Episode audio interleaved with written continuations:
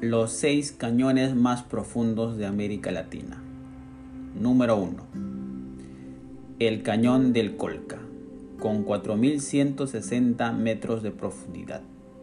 Este cañón se localiza en la región de Arequipa, en Perú. Segundo cañón más profundo.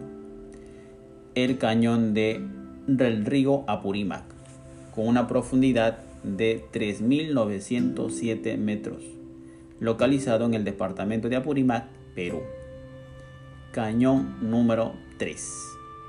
El cañón de Cotahuasi, a 3.562 metros de profundidad, localizada en el departamento de Arequipa, Perú. Cañón número 4. El cañón del Chicamocha, ubicado en Colombia, a 1200 metros de profundidad. Cañón número 5.